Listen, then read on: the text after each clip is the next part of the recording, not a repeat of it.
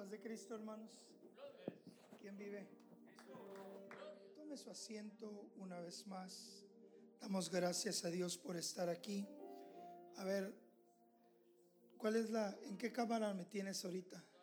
Allá o aquí.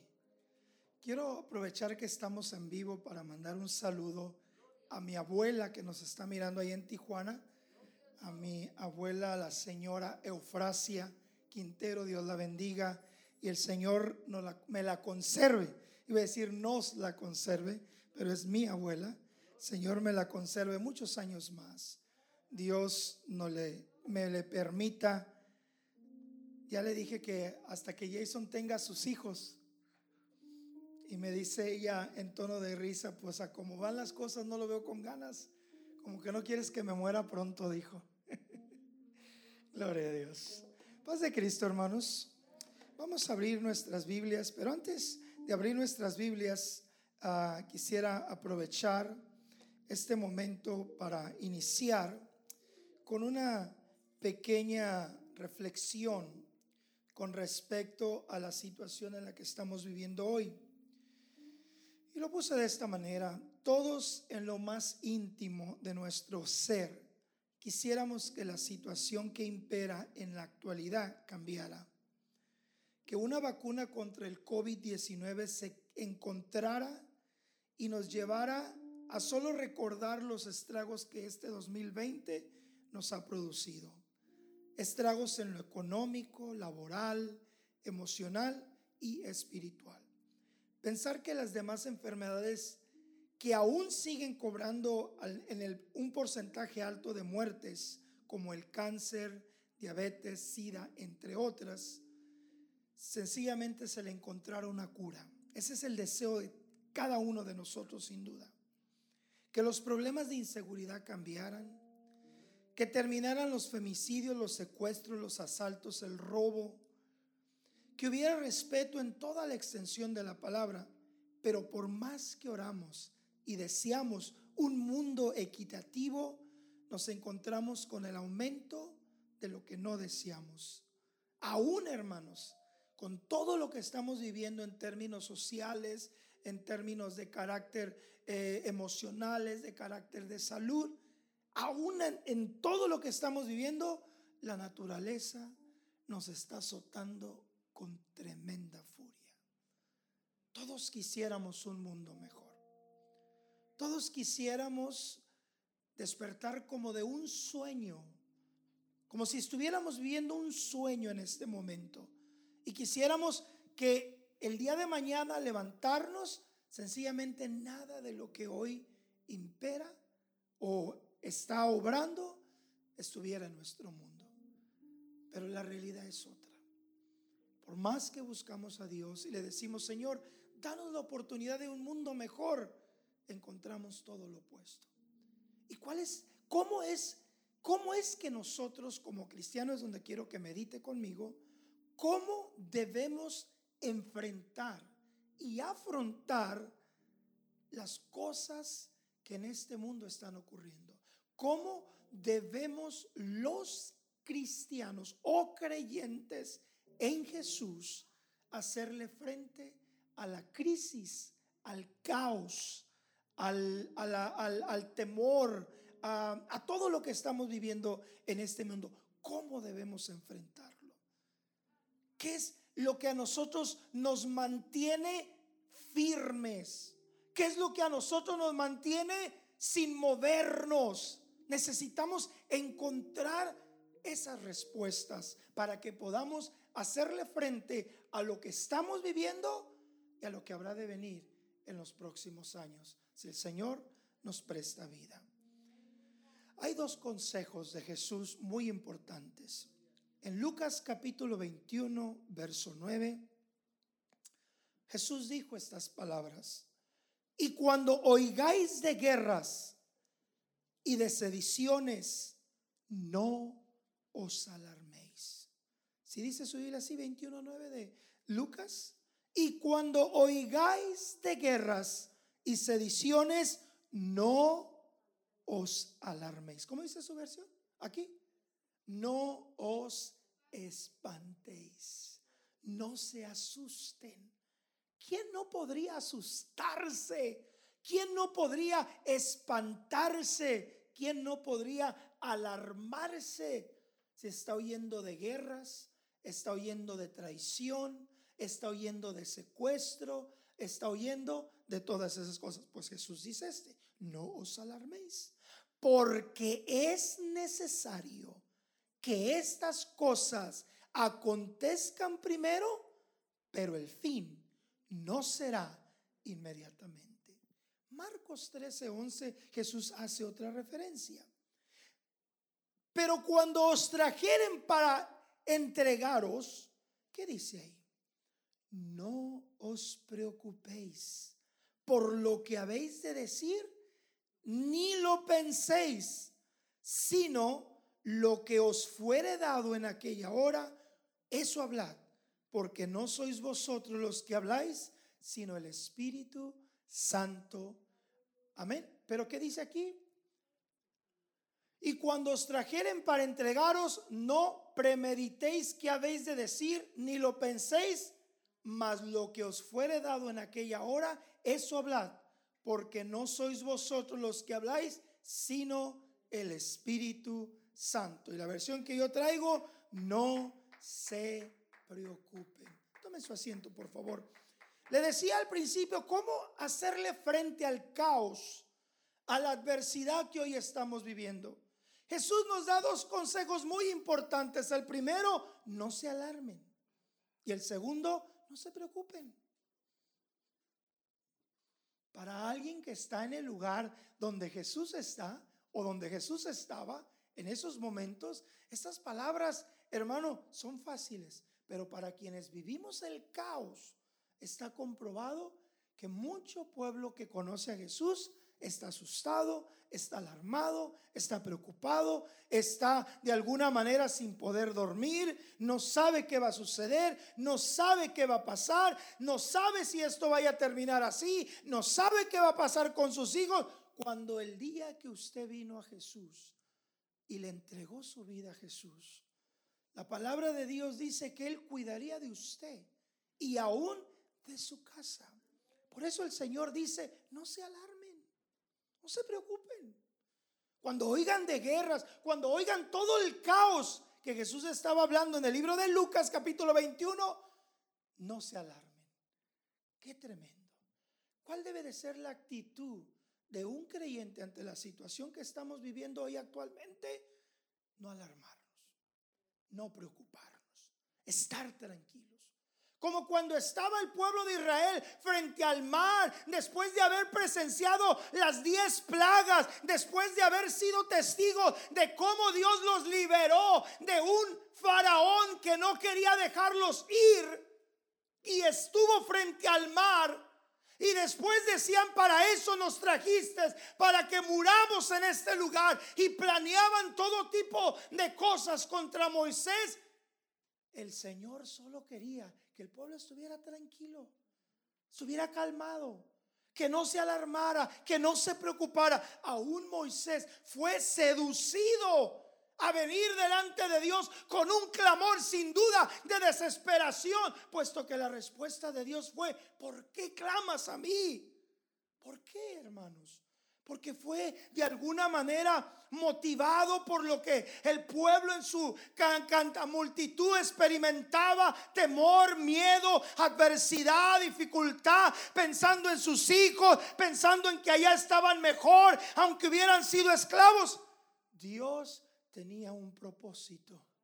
Y lo que ellos estaban a punto de vivir era algo sobrenatural. Pero para que lo sobrenatural se haga presente es necesario que lo terrenal, lo momentáneo, lo temporal parezca un caos para que la gloria de Dios se manifieste de una manera sobrenatural. No se alarmen, fueron las palabras de Jesús. No te alarmes pero que muere mucha gente, no te alarmes. Pero que hay guerras, no te alarmes. Pero que los huracanes están haciendo estragos, no te alarmes.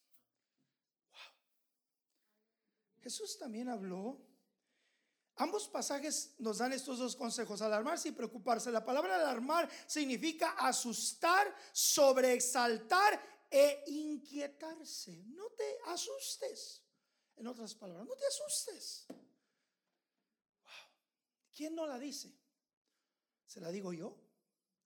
¿Le digo yo que tengo el poder para cambiar, para hacer las cosas nuevas, para darte tranquilidad? No, las dijo el que tiene toda autoridad en el cielo y en la tierra. Aquel que le dijo a Pedro, ven sobre el mar. Aquel que le dijo a la tempestad, calla, enmudece. Aquel que le dijo al demonio que saliera de aquel hombre, el que tiene el poder, dijo, no te asustes.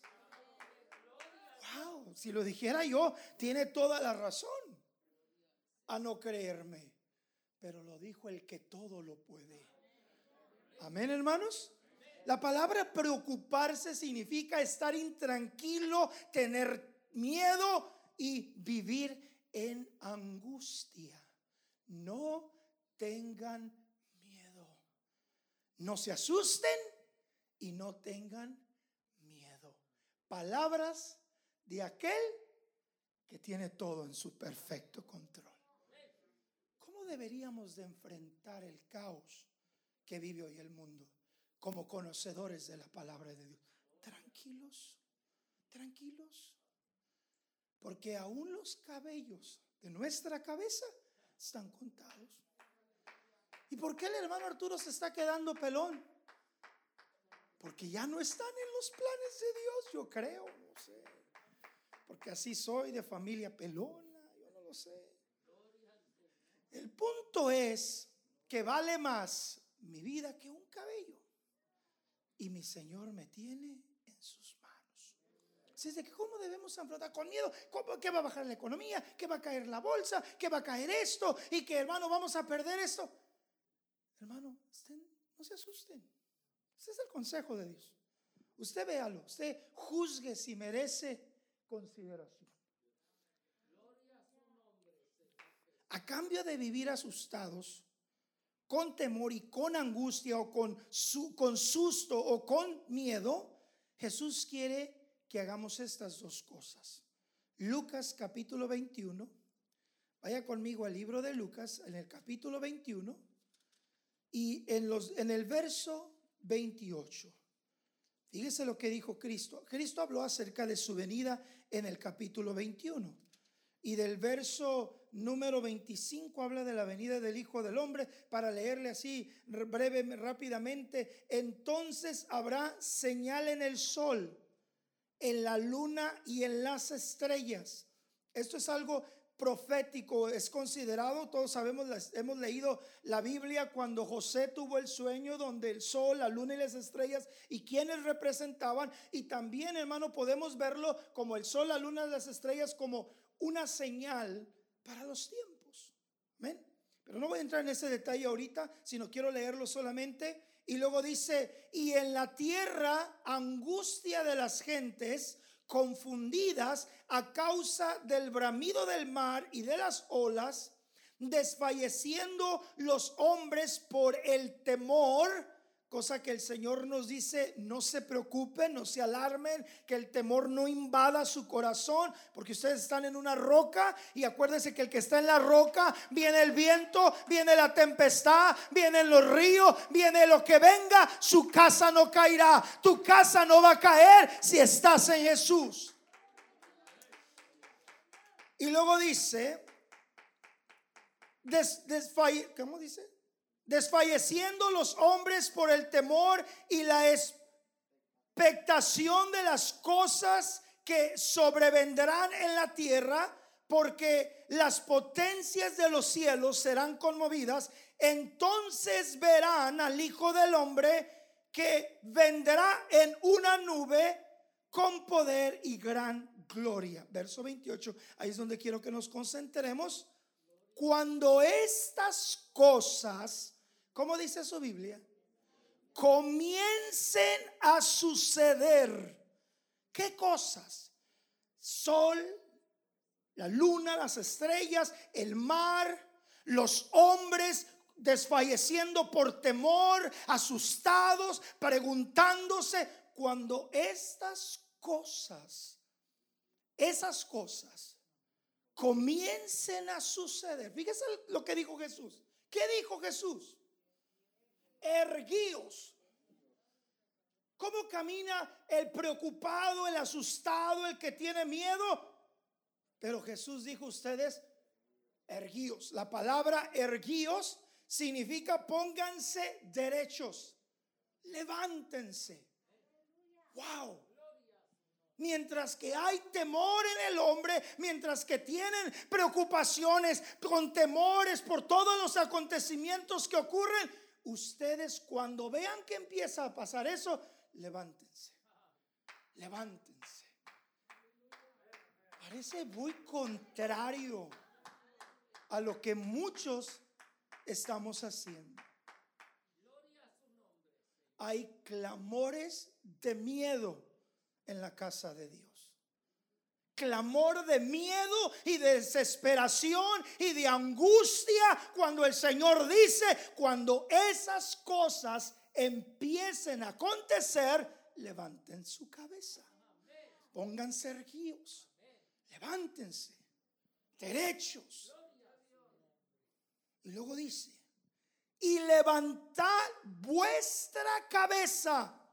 La expresión levanta la cabeza es salir por fin de una mala situación, recuperarse o reponerse de algo. Cuando todo esto empiece a pasar, levanten su cabeza, porque están a punto de salir de una situación caótica ¿Sabe por qué? Porque los acontecimientos catastróficos no solo son el cumplimiento de lo dicho por el Señor, y si eso tiene un cumplimiento, la eterna paz, la eterna vida y el eterno gozo están a punto de tener lugar en nuestras vidas. Jesús dijo así. Dice sigue una vez diciendo, levanten vuestra cabeza porque vuestra redención. Por lo tanto, vuelvo a preguntar, ¿Cómo debemos enfrentar el caos en el que vive nuestro mundo? Sin alarmarnos, sin preocuparnos, sin protegernos. No, claro que sí. Hay que cuidarnos. Hay que andarnos tranquilos. Mas sin embargo, tranquilos porque tenemos al que todo lo puede. ¿Y mis hijos? ¿En qué manos están? ¿Y mi hogar en qué manos está? Díganme, el día que decidimos dejarlo entrar a nuestro corazón porque estaba tocando, ¿qué le dijimos? Quédate o sé solo un visitante cuando yo lo necesite. Quédate. Y pasó el tiempo y aquel, aquella comunión continua con Él, porque no lo conocíamos, no le entregamos todo de una, hemos entregado de una por una cada una de nuestras vidas. Ahora está en sus manos. No hay temor, no hay miedo. Pero que no le asusta. ¿Por qué me va a asustar? Jesús dijo que iba a ocurrir. Para el que no lo conoce es causa de asombro, de preocupación. Nunca lo había visto, nunca me había imaginado que esto pudiera ocurrir. Alguien ya nos dijo que iba a ocurrir. Alguien nos dijo que iba a pasar. Y si usted aquí tiene duda, Apocalipsis se lo relata de una manera que el escritor lo entendió. Pero que si lo, nosotros lo vemos a la luz de lo que estamos viviendo hoy en día, nos podemos dar cuenta que es de eso que se estaba hablando. Por lo tanto, levante su cabeza. Amén. No solamente, hermano, por el hecho de que se están cumpliendo, sino por el hecho de que si se están cumpliendo, quiere decir que todo lo que ha dicho se va a cumplir. Ahí está la prueba. La, la autoridad de un profeta no radica en que hable, sino en que lo que diga se cumpla. Y lo que Jesús dijo, se cumple. Moisés dijo, profeta como yo os levantará Dios, haciendo referencia al ministerio profético del Señor. Y Jesús habló, se está cumpliendo. Quiere decir que si eso se cumple, todas las demás cosas que dijo se van a cumplir. Llegará un día donde el sueño que tenemos, tanto usted y como yo, los que están detrás de aquellas cámaras en su hogar donde nos vean, si es que nos están mirando, se va a cumplir de un mundo donde no impere el caos. Donde no, no haya temor, donde no nos preocupe la bolsa, donde no nos preocupe la economía donde no nos, y no le voy a decir que donde no nos preocupe no trabajar, porque eso no puede ser así. Siempre vamos a tener que trabajar. ¿Ven? Gloria a Dios. ¿Estamos aquí? Ya se ven emocionados. No trabajar, yeah. Mientras que para otros, fíjense, quiero que, analice este, esta, reflexión brevemente, rápidamente, perdón. Mientras que para, para nosotros el venir a Cristo pueda interpretarse como un cambio de vida, como un arreglar de problemas, una vida exenta de dificultades y retos, unirnos bien, una prosperidad inminente, para Dios significa un escapar de las cosas que vendrán esta vida. Fíjese, nosotros deducimos ser cristianos, que no nos, no nos pase nada, que no nos vaya mal, que todo lo que necesitamos se cumpla, que, vivamos felices. Para nosotros así lo deducimos. Por eso mucha gente cuando le ocurre algo en su vida, luego le dice, Señor, pero yo te sirvo. Porque tenemos una idea o nos hemos hecho una idea de lo que es ser creyente. Y para nosotros ser creyente es no tener problemas.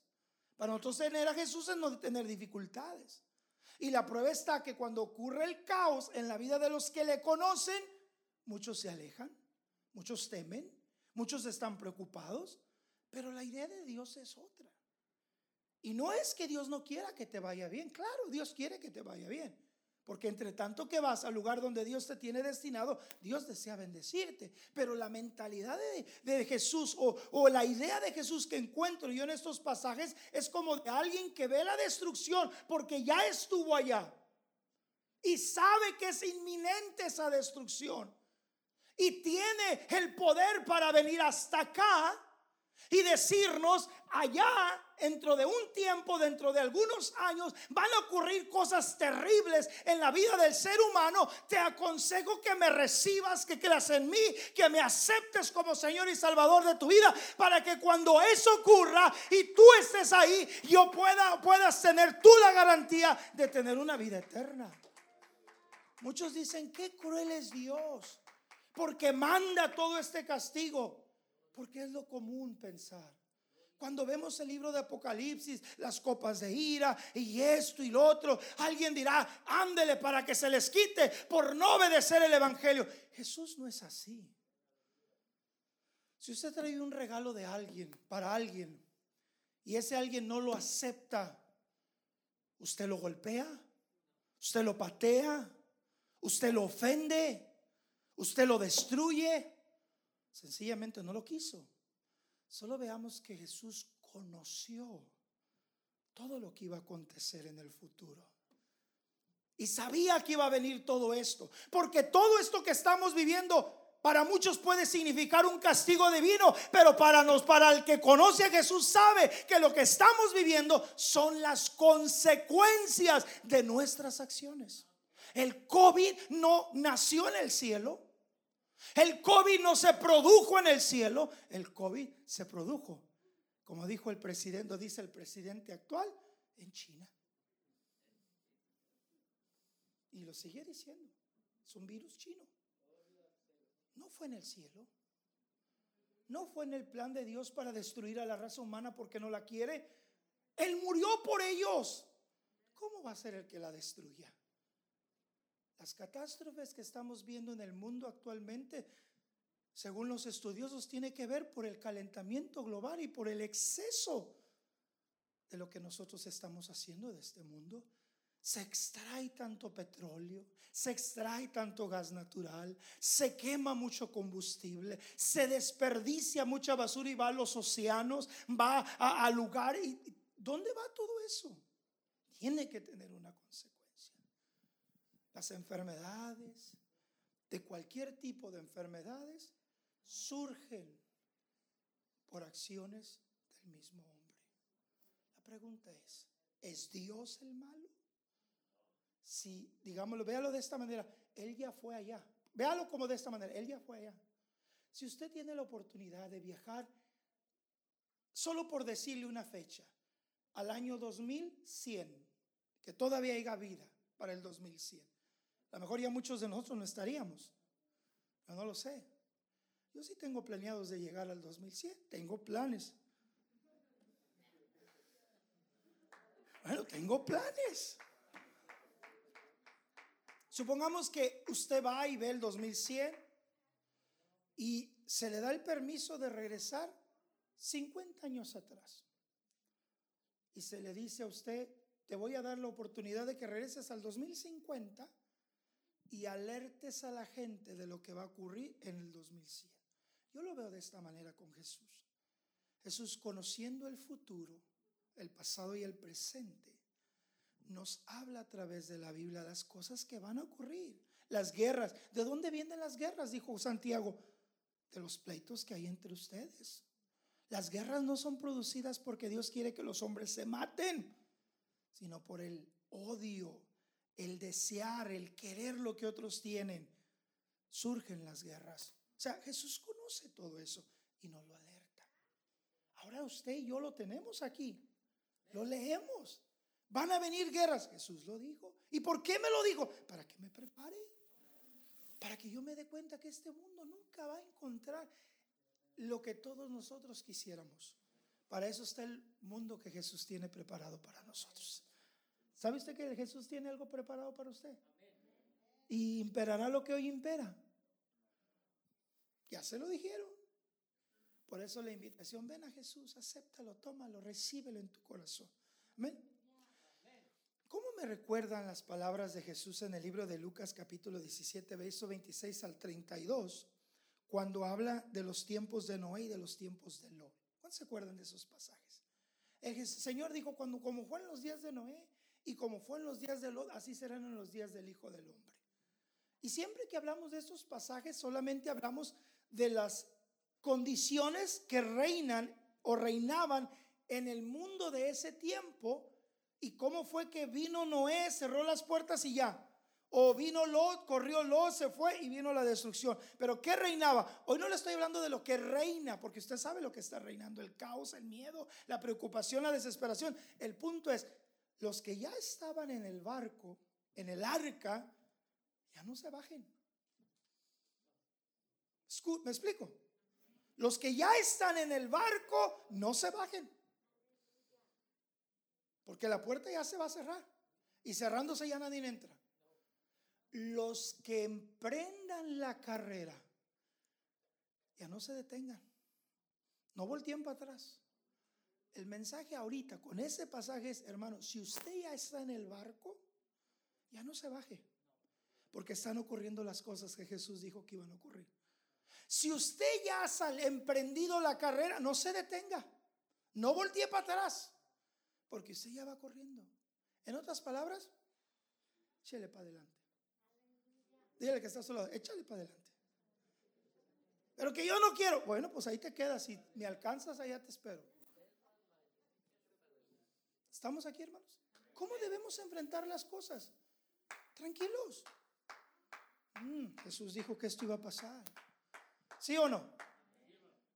Corríjame si estoy equivocado. Así hay que afrontarlos, tranquilos, pero es que se asusta uno, uno es humano, pero uno conoce a Jesús. Y Jesús te dice, no te alarmes. Jesús te dice, no te preocupes. Jesús te dijo, no te asustes. Cuando sus hijos digan, papá, pero ¿qué va a pasar con este mundo? ¿Cómo iremos a terminar? Usted diga, hijo, confía en Jesús. Pero ¿cómo le hago para confiar en Jesús? Enséñele cómo confiar en Jesús. Pero muchas veces nuestros hijos no confían en Jesús porque nos ven desesperados. Cuando no nos va bien, nos ven enojados, pateando todo lo que hay en la casa, gritándoles por culpa de ustedes no me va bien porque todos se comen. Vean las garras que traigo todas a ningún lado. No me dan chance de comprarme garras. No, hermanos, tranquilos. Todo está en las manos de Dios. El pueblo de Israel anduvo cuántos años en el desierto. Y no andaba José ahí vendiendo a Andrea. O si andaba Che ahí. Ahí, ¿Cómo se habrá visto el hermano José vendiéndoles Andrea la gente ahí en el, en el desierto? Ahorita me agarro una, un burro, lo que sea. Y dice que por 40 años, fíjese, no se les acabó el calzado. Las ropas, ¿qué dice la Biblia? No se les despintaron. Y lo más tremendo, hermanos, nunca se les hincharon sus pies. Cuando un zapato ya no sirve, ¿cómo usted sabe que ya no sirve? Aparte de que ya no le gusta. Cuando un zapato ya no sirve, le cansa. Le cansa. Le va a cansar. O porque pisa chueco, yo no sé. Pero usted ya no va a andar cómodo, le van a cansar las piernas. Y dice que por 40 años ni eso les pasó. No se les hincharon los pies. Porque estamos en el Señor. Amén. Así es que tenemos la seguridad de que el Señor siempre está al pendiente de nosotros. Amén. Bueno, hermanos. El punto de todo esto es que debemos enfrentar la situación con calma, con tranquilidad. Gente está muriendo, es una pena, no podemos evitarlo, podemos cambiarlo. Lo que sí podemos es invitar a las personas a que conozcan a Jesús, a que aseguren su eternidad en Jesús, a que amen y abracen a Jesús, a que dejen que Jesús sea el centro de sus vidas para que, como dijo Pablo, sea que vivan o que mueran, Él seremos. Es de que, hermanos, dejemos de perturbarnos, dejemos de asustarnos, dejemos de vivir con miedo, dejemos de vivir con angustia. Dejemos de vivir preocupados de lo que va a pasar dentro de un año, dentro de dos años. Disfrutemos la salud que el Señor nos da, la vida que nos da, el tiempo que podemos compartir con los nuestros y disfrutemos nuestra comunión con Él. Amén, hermanos. Jesús dijo en Mateo 28, 20, enseñándoles que guarden todas las cosas que os he mandado, y he aquí yo estoy con vosotros todos los días. ¿Hasta cuándo? ¿Por qué hasta el fin del mundo? ¿Por qué no más allá del fin del mundo? ¿Por qué no hasta que estén conmigo en el cielo? No, porque allá en la eternidad Él va a estar con nosotros, pero ya no imperará el temor, el caos y el miedo. Por eso dijo hasta el fin del mundo, hasta el fin de los tiempos. Porque cuando llegues allá y estés con Él por la eternidad, ya no habrá caos, ya no habrá miedo, ya no habrá enfermedad, ya no habrá dolor, ya no habrá COVID-19. Y para saber lo que venga más adelante, no se sabe lo que viene más adelante. Muchas cosas vienen por delante. Esto que estamos viviendo esta, si esto haya ocurrido 400 años atrás, no hubiera tenido el mismo impacto que tiene en este 2020. Y le voy a explicar por qué. Porque hace 400 años atrás no había la población que hay hoy en día. Hoy vivimos en comunidades pequeñas, un montononón de gente. Sí, hermanos. Y no se diga en China donde los edificios no se hacen para allá, se hacen como para allá, por el aumento de la población. Y entre más gente haya, las enfermedades relacionadas con el sistema respiratorio van a estar en aumento, hermanos, porque vivimos en poblaciones más reducidas, mayor cantidad de gente. Y la prueba está cuando salga, una salga en la mañana de las 6 a las 8 y en la tarde de las 4 a las 6 de la tarde. ¿Cómo están los freeways? ¿Cómo están las carreteras, los bulevares principales? Ahora, toda esa gente donde vive, todos van a una misma dirección. Por lo tanto, el aumento cada día va a ir produciendo más enfermedades de contacto relacionadas con el sistema respiratorio. Por lo tanto, yo le voy a aconsejar algo de mi parte que se adapte a esto. Se adapte. ¿Sabe por qué los chinos no han estado teniendo tantos estragos como en Estados Unidos? Porque ellos usan esto desde hace muchos años atrás. Y no lo usan por problemas de, carácter de COVID, sino por la contaminación del aire. Y como ya están acostumbrados, tienen esta medida. ¿Y aquí cuándo lo habíamos usado, hermanos? Ni para pintar. ¿Verdad? Nada. Iba uno donde le... Yo, yo nunca he ido a que me arreglen mis uñitas. Pero mi papá sí ha ido. ¿Verdad? Donde te arreglan tus uñitas de tus pies. Antes ibas, bueno, supe de y Juan ibas y la señora, mira, hasta comiendo un taco.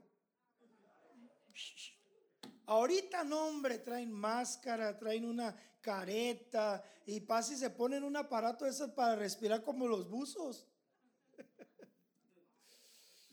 Qué bárbaro. Eso es nomás un chascarrillo. Salmo 23, 4, Jesús, Dios dijo por medio de David estas palabras, aunque ande en valle de sombras de muerte. ¿Qué dice? Y dijo David, no temeré mal alguno porque tú... ¿Cuántos le pueden decir al Señor eso? Hoy, ¿cuántos se lo pueden decir? ¿O cuántos lo creen en su corazón? Que así puede estar usted al borde del precipicio, entre tanto que usted no se ponga ahí. Si la vida o las circunstancias lo llevan ahí, bueno, es diferente a que usted se ponga.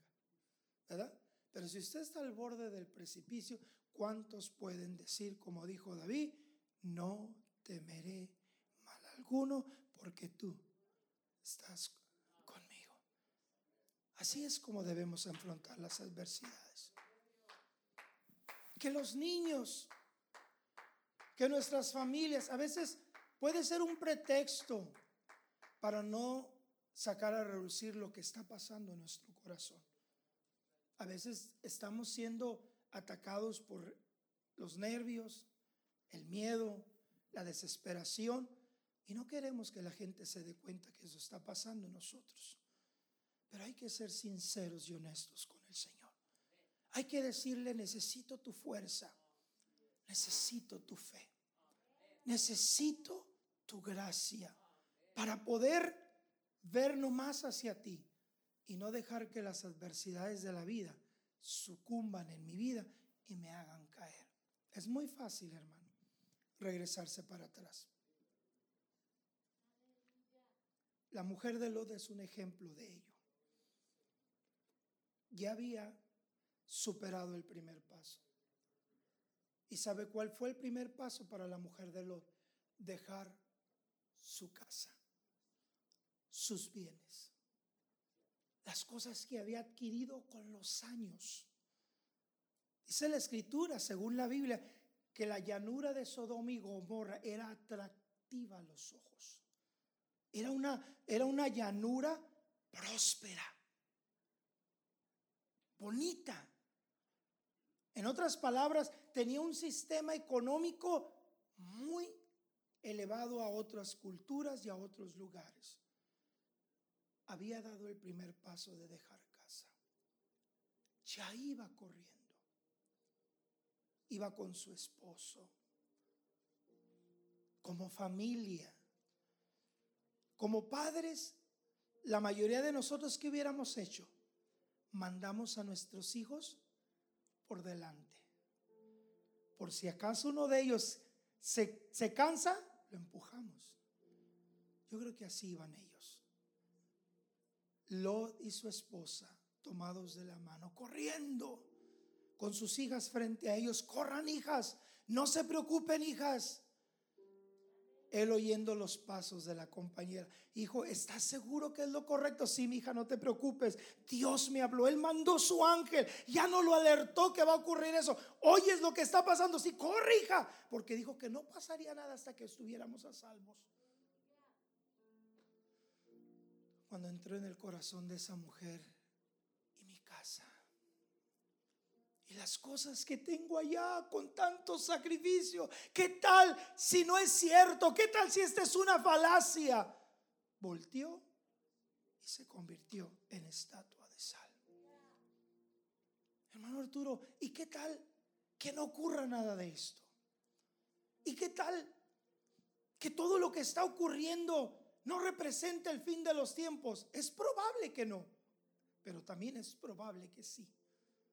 Pero una cosa sí te voy a decir, no vivirás en esta carne eternamente. No vivirás eternamente. Nada te garantiza. Es probable que no te toque ver el fin del tiempo, porque a lo mejor no te toque vivir hasta ese tiempo. A lo mejor el, fin del tiempo será dentro de 5 mil millones de años, qué sé yo, no importa, no creo que los viva yo. Si acaso unos 10, y eso es para emocionar a mi esposa. Si acaso la emociono como se emocionaba mi mamá y ándale que se fue antes. Mi papá le decía, a los 50, hija, yo me muero. No, ya tiene 74. Y dice mi esposa, y no se le ven ganas. No se le ven ganas, dice. Porque la vida no depende de nosotros, depende del Creador. Así es de que hermano, ya vas corriendo, sigue corriendo. ¿Va corriendo? Siga corriendo. No se detenga. Pero ¿qué tal? No, sí, sí va a ocurrir. Si están ocurriendo cosas, sí va a ocurrir. Póngase de pie, por favor.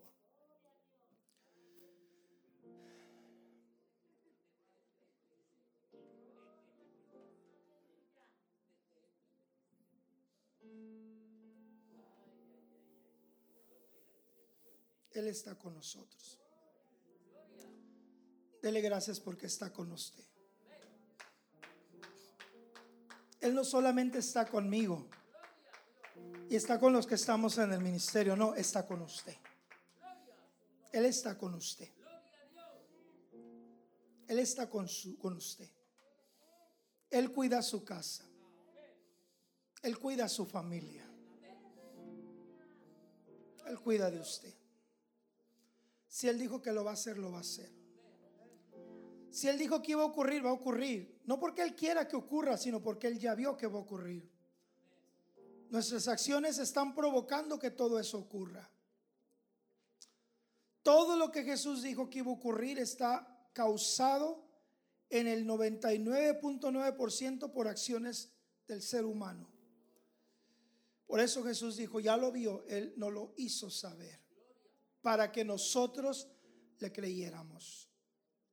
Es una dicha poder estar con Él. Es una dicha poder conocerle. Es una dicha poder abrazar su fe. ¿Cómo va a enfrentar esta crisis, hermanos? ¿Cómo piensa hacerle frente a lo que está pasando alrededor del mundo? ¿Con miedo, con desesperación o con fe? Con fe. Tranquilos, Él está en el timón de nuestro barco. ¿Puede darle usted un aplauso al Señor, hermanos? Mire, vamos a orar por el pastor Rosendo Lucero, que al parecer tuvo parálisis facial. Tiene. También vamos a orar por nuestra por la mamá de nuestra hermana Berta, su madre Modesta Rivas. ¿Usted es Rivas, hermana? No, es de segundo apellido, ¿eh? eh bueno, ella es Saucedo, ella no, ella no cambia. ¿eh? Vamos a orar por Modesta Rivas, madre de nuestra hermana ah, Berta. Eh, tiene un problema en su pie. Para que Dios la sane. Vamos a orar por Modesta y vamos a orar por nuestro hermano Rosendo.